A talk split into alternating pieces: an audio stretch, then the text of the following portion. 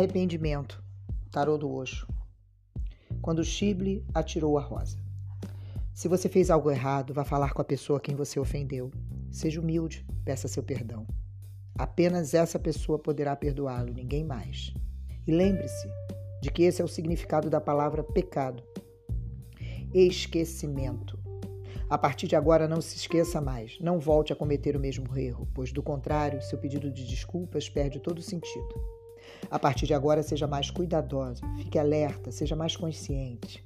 Lembre-se de não repetir os mesmos erros. Você deve decidir isso dentro de você. Então você vai estar de fato arrependido.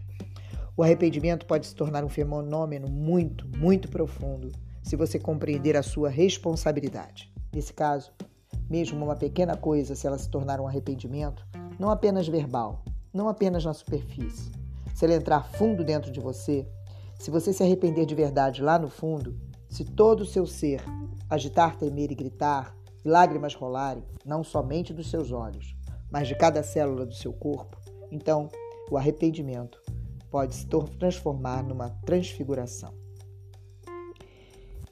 A primeira vez que o nome Shibli tornou-se conhecido foi quando Mansur Ahilá estava sendo assassinado. Muitas pessoas já foram assassinadas no passado por outras pessoas que se diziam religiosas. Jesus foi assassinado. Mas nunca houve um assassinato como o que ocorreu com Al-Hilaj. Primeiro cortaram suas pernas. Ele ainda estava vivo. Depois suas mãos. Então sua língua foi cortada e seus olhos foram arrancados. E ele continuava vivo. Ele foi cortado em pedaços. E qual foi o crime que Mansur cometeu? Ele disse Hanal Hak, que significa Eu sou a verdade, eu sou Deus. Todos os videntes dos Upanishads declaram isso. Alam Brahmash, eu sou Brahma, o ser supremo. Mas os maometanos não podem tolerar isso. Mansur é um dos grandes sufis. Quando começaram a cortar suas mãos, ele olhou para o céu, rezou para Deus e disse: Você não pode me enganar. Posso vê-lo presente em cada uma dessas pessoas aqui. Você está tentando me enganar? Veio como assassino, como inimigo? Não importa.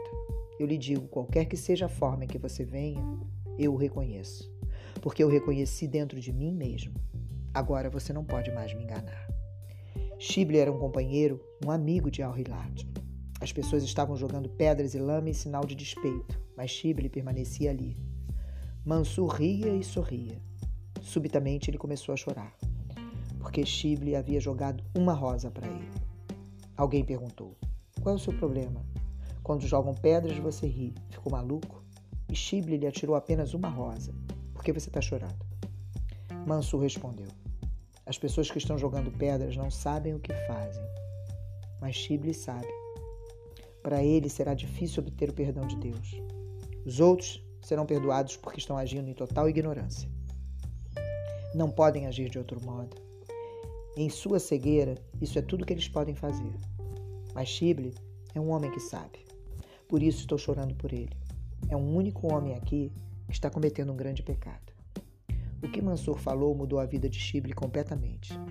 Ele jogou fora o Alcorão, as Escrituras e disse: Eles nem mesmo puderam me fazer entender isso. Então todo conhecimento é inútil. Agora irei procurar o conhecimento correto. E mais tarde, quando lhe perguntaram por que havia tirado a flor, Chible respondeu: Tive muito medo da multidão. Se eu não jogasse nada, Poderiam pensar que eu pertencia ao grupo do Mansur. Poderiam se tornar violentos comigo também. Joguei a flor era apenas uma solução temporária. Mansur estava certo. Ele chorou pelo meu medo, pela minha covardia. Chorou porque eu compactuei com a multidão. Mas Shible entendeu e o choro de Mansur tornou-se a sua transformação.